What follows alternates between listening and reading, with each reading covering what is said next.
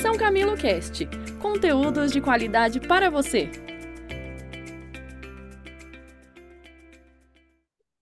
Olá a todos, tudo bem com vocês? É um prazer estar aqui com vocês, conversando um pouco com a professora Vigília Fumian. Nós vamos, nosso podcast fala mais enfermagem da São Camilo. O objetivo é a gente conversar um pouco mais sobre os temas que são abordados na pós-graduação EAD da São Camilo. Eu sou a professora Euni, sou coordenadora dos cursos de pós-graduação de enfermagem EAD da São Camilo e também ministro algumas aulas também nos cursos. É um prazer imenso estar conversando com vocês no nosso podcast Fala Enfermagem. E hoje a gente vai fazer um bate-papo é, falando aí da RAMI, né, que é essa nova essa nova, essa nova rede que a gente tem aí, que aborda a saúde materna infantil. Vou apresentar rapidinho a professora convidada, a professora Vigília.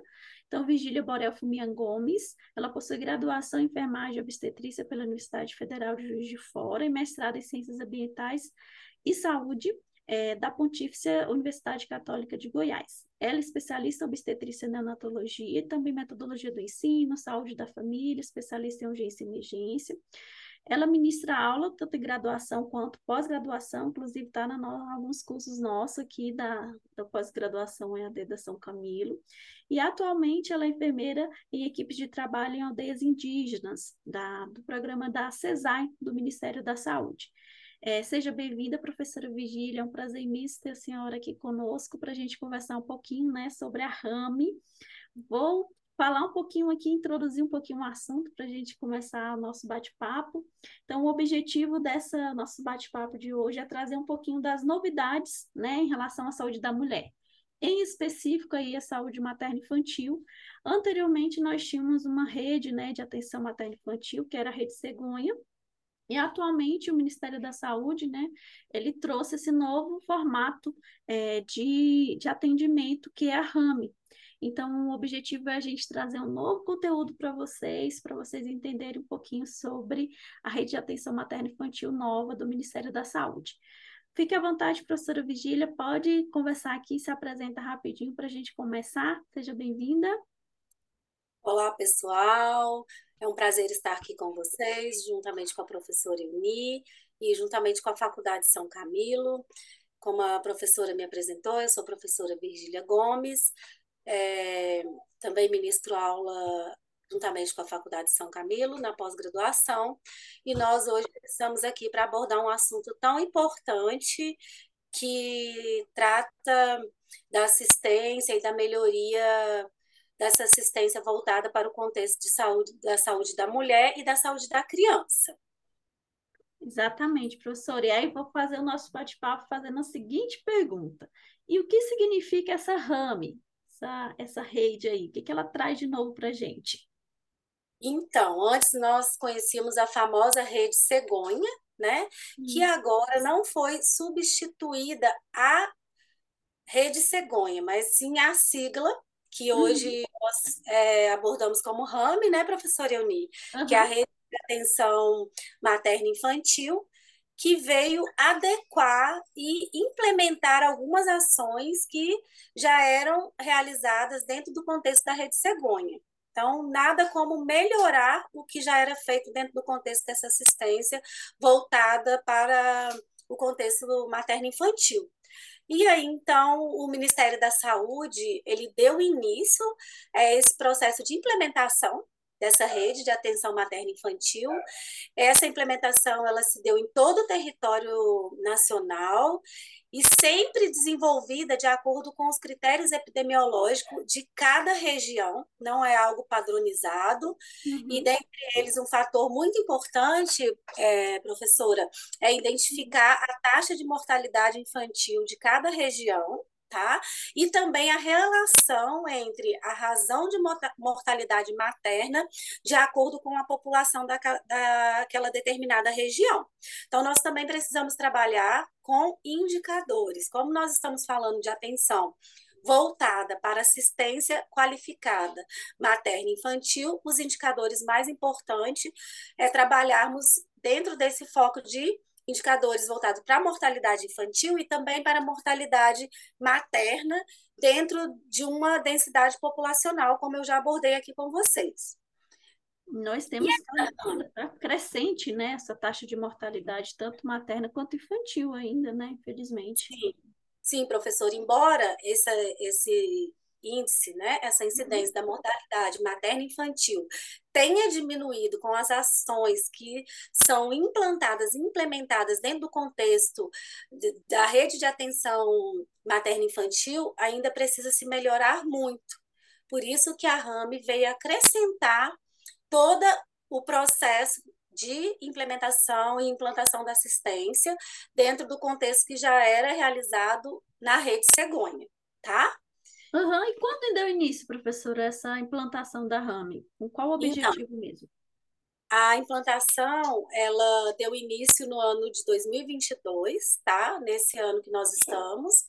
Uhum. E aí foi quando o Ministério da Saúde, ele iniciou esse processo de implementação e implantação do que já era feito, mas a RAME, ela foi implantada por ser uma nova rede de assistência dando continuidade a todo o processo que já era feito dentro do contexto do, da rede cegonha, né? E o objetivo principal, professora, que a senhora me perguntou, né? É trabalhar dentro do contexto de fortalecer cada vez mais os estabelecimentos de maternidades e também a criação de ambulatórios voltados para gestantes no contexto da assistência de alto risco, dessas gestantes que apresentam complicações, tá? Então, assim, eu preciso fortalecer as maternidades, mas eu também preciso fortalecer o ambulatório que atende essas gestantes que são referenciadas. Tudo bem, professora? Entendido, ainda mais porque a gente tem uma crescente aí de complicações decorrentes da hipertensão arterial, diabetes mellitus, né? Então, engloba também esses aspectos aí da gestante de alto risco, né? Outra perguntinha, professora. Como que funciona esse desenho dessa pactuação aí da RAM? Então, é, esse desenho ele se dá de que forma, professora? Assim como na rede cegonha, ela sempre foi de abrangência macro-regional, a uhum. RAM também continua sendo de abrangência macro-regional, e ela deve ser feita por um grupo que nós chamamos de um grupo condutor regional, que nós chamamos de GC, tá? E uhum. também que vai elaborar o quê? Esse plano regional dentro da rede de assistência, e esse plano ele deve ser, e aí já está sendo discutido, e sempre ele deve passar por uma avaliação da comissão intergestora daquela região, tá? Uhum. E qual comissão intergestora? A comissão referente à macro-região que está é, fazendo a proposta das ações dentro do plano e da rede de assistência, tá? Entendi. E, professora, e qual ser esse fluxo aí de aprovação desse plano pelas comissões intergestores regionais? Tem algum plano, um fluxo específico? Sim, para que é, essas ações e essas propostas dentro desse plano sejam aprovadas dentro dessa comissão intergestora, tem que passar por quê? Por um fluxo. E como isso acontece, né, professora? Uhum. É, serão encaminhados pelo Departamento Regional de Saúde ao Grupo Condutor Estadual da Rede de Atenção Materno-Infantil. E aí, o que, que vai se fazer dentro desse departamento? Eles vão analisar as ações que foram propostas dentro do plano. E se estiver de acordo com a realidade daquela macro-região, porque nós não podemos uniformizar, por isso que dentro do SUS ocorreu a regionalização, né? Uhum. a descentralização da assistência, para que nós possamos entender como funciona a realidade em locos, de acordo com a realidade, com o perfil epidemiológico de cada região, e aí então serão definidas as portarias, e essas portarias serão encaminhadas para a comissão intergestora bipartite. Então, passa por vários fluxos para que realmente se torne uma política, ok? Ah, entendido. Interessante, né? Porque pra, a gente precisa entender todo esse processo de cada local, né? regionalização é exatamente isso, entender o que cada local está precisando. Às vezes a gente acha que está precisando de uma nova maternidade, mas não, o objetivo é mais trabalhar ali com a estratégia de saúde da família, na atenção primária. Então, é, é, é, é legal, interessante esses aspectos que a, que a Rami traz. Outra perguntinha, professora, e os recursos financeiros, como é que eles são repassados a partir aí do, dos pontos de atenção da rede materna infantil? Ótima pergunta, né? Porque é uhum. claro que para todo o processo de assistência, né, e de implantação e implementação das políticas de saúde, precisamos saber como nós vamos ter acesso ao recurso financeiro para que essas ações sejam custeadas, tenham seus custeios, né, professora? Uhum. Então, os, os recursos financeiros, eles serão repassados para os serviços oferecidos dentro desses pontos de atuação onde está a rede materna infantil. E quais seriam estes serviços? Aonde essa atuação irá acontecer? Como a professora Euni nos disse, né, professora? Uhum. Atenção primária à saúde, aonde tudo começa. Ali é, que acontece. de partida, né? Sim. Onde que acontece o pré-natal de baixo risco? Na atenção primária à saúde. E a importância do papel enfermeiro do profissional enfermeiro está capacitado para realizar, então, um pré-natal de baixo risco? Muito.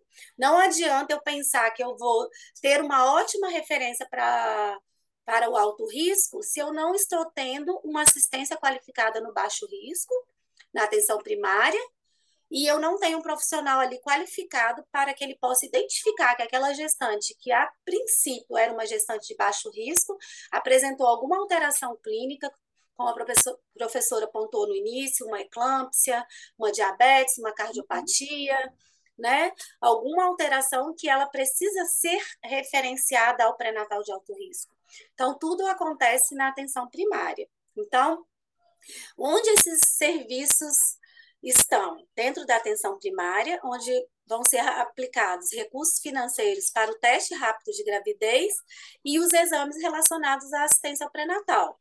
Também os testes rápidos, né? HIV, HBsAg, HCV, o teste para sífilis. Então, hoje nós temos os testes rápidos dentro do contexto da atenção primária que nos ajuda muito nesse fortalecimento na atenção voltada à gestante de baixo risco, dentro desse contexto. Então, esses testes rápidos, eles serão custeados dentro da RAME. Uhum.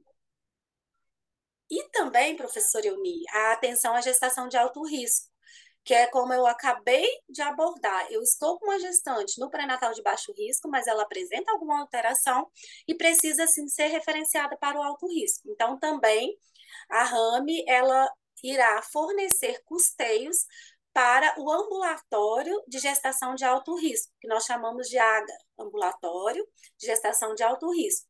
E também custear as maternidades de alto risco. Geralmente, esses ambulatórios, eles são em anexos às maternidades de referência para alto risco, não é obrigatório, mas na maioria das vezes eles estão em anexo às maternidades de referência para alto risco dentro da rede, ok? Entendi. E ainda mais, prof, Eunia, onde mais pode, pode se atuar esse recurso? Nós fizemos o pré-natal. Uhum. Agora o final, o parto e o nascimento. Sim, não adianta, né, uma assistência qualificada durante todo o contexto do pré-natal e quando a paciente chega no momento em que ela inicia o seu processo de trabalho de parto, ela não for bem assistida. Então, é um ciclo, né? É o ciclo gravídico puerperal, né? Pré-natal, parto e puerpério. Então, outro investimento, outro custeio seria dentro do contexto do parto e nascimento. Então, esses recursos financeiros, eles seriam também para as maternidades de baixo risco, aonde não alguns locais, né, como nós falamos aqui em locos, não estiverem maternidades especificamente, os hospitais gerais, eles deverão disponibilizar de leitos específicos para assistência obstétrica. OK, professora? Professora, e nessas classificações aí de maternidade, como que eles classificam de acordo com o número de leitos essas maternidades? Ótima pergunta, professora Euni. Eu sempre falo que o profissional enfermeiro ele tem que saber um pouco de cada coisa, né? Exatamente. Eu estou lá fazendo um projeto que eu quero pactuar para que eu consiga pactuar com a Rami, Uhum. que antes nós chamávamos de rede cegonha, e eu, como profissional enfermeira, eu não sei como classificar uma maternidade, se essa maternidade é do tipo 1, do tipo 2 ou do tipo 3. Então, aqui nós vamos trazer essas informações que são tão importantes e tão relevantes dentro desse contexto. Então, a maternidade do tipo 1 é quando é realizado de 500 a 1.200 partos ano. A maternidade do tipo 2, de 1.201 a 2.400 partos ano. Não é mês, tá, gente? Porque eu trabalhei numa maternidade, Uhum. professora, que mensalmente nós tínhamos de 580 a 600 partos mês. Nossa, Entraria sim, como referência para, para maternidade de alto risco, atendimento alto risco, Uhum. com 40 leitos de UTI, tá? E ela era classificada e ainda é como uma maternidade do tipo 3, porque Uhum. acima de 2.401 partos ano. E é muito importante essa classificação, porque o recurso ele vai estar alinhado com o número de leitos, porque o maior número de, de aliás, desculpa, com o número de partos, Uhum. né? E claro que também, se eu tenho maior quantitativo de parto, eu também terei que disponibilizar maior quantitativo de leitos, né? Pra, para que assim possa atender a necessidade. Então é isso, a maternidade do tipo 3 é acima de 2.400 2.401 e o recurso ofertado e disponibilizado também será maior. Última perguntinha, professora. E no que se refere às, às UTIs neonatais, que também engloba aí a, o contexto da rede cegonha, qual é, qual, de acordo com o tipo de atendimento, é, quando que, como é que é classificado é, essas UTIs neonatais? Excelente pergunta, professora, porque se eu tenho uma maternidade que é referência para baixo risco, ela não tem a obrigatoriedade de contar com leitos de UTI neonatal. Mas se eu tenho uma maternidade que é referência para alto risco, dentro do contexto da rede, ela deverá disponibilizar de leitos de UTI neonatal, visto que eu estou atendendo gestantes que têm é, patologias associadas ao contexto pré-natal e que a chance do bebê evoluir com alguma complicação durante o trabalho, né, durante o processo de parto e pós-parto, é muito grande. Então, eu tenho que contar com leitos qualificados de UTI neonatal. E esses leitos, eles se classificam como UTI NEO, que é um leito qualificado de unidade de cuidados intermediários, que eu, que eu chamo de USIM, Uhum. que é a unidade de cuidados intermediários, e também o leito qualificado de unidade de cuidados intermediários canguru, que é o canguru é um método de atenção humanizada ao recém-nascido de baixo peso,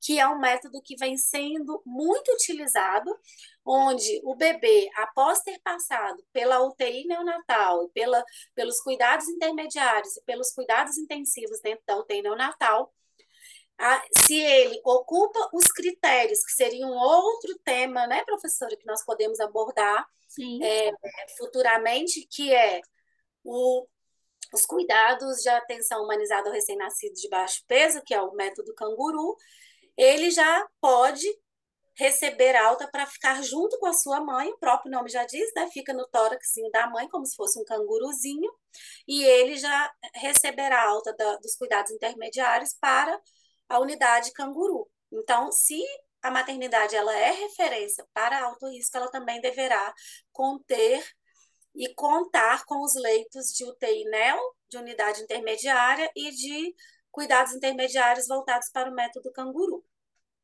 Excelente, professora Vigília. Foi ótimo o nosso bate-papo de hoje, para a gente falar um pouquinho da RAME, tirar umas dúvidas né, dessa portaria nova que a gente está tendo. Algumas vezes fica aquela dúvida em relação a esse conteúdo e é muito bom a gente se atualizar.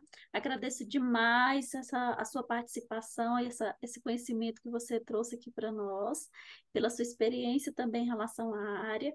Deixo para os alunos como forma de aprendizado ler na íntegra a portaria da RAM, que é a 795, e a 2228, que faz, né, que traz todos esses detalhes e mais informações relacionadas à RAM, dá também para fazer uma relação com a rede cegonha, para verificar os pontos aí de alteração que teve, que é super importante para o nosso atendimento e também para é, quando for realizar algum, prestar algum concurso, prestar algum tipo de prova, tá sempre tá atualizado em relação a esses conteúdos. Eu agradeço imensamente a presença da professora Vigília, espero revê-la novamente aqui no nosso podcast da Fala Enfermagem. Obrigada, professora Vigília, até a próxima. Um grande abraço para todos vocês. Eu que agradeço a oportunidade de estar aqui juntamente com vocês, com a professora Euni e com a Faculdade São Camilo. É um grande prazer e estou à disposição. Muito obrigada, professora. E vocês, alunos, fiquem por dentro da nossa pós-graduação EAD. Aproveite, nós temos vários cursos na área da enfermagem que agrega muito conhecimento para vocês, tanto aí na área científica como teórica, né, científica, como também na área prática de, de trabalho em si. Muito obrigada e até a próxima. Obrigada pelo seu interesse em nosso conteúdo. Acesse o site www.posead.sãocamilo.br para maiores informações e siga nossas redes sociais. Até o próximo São Camilo Cast!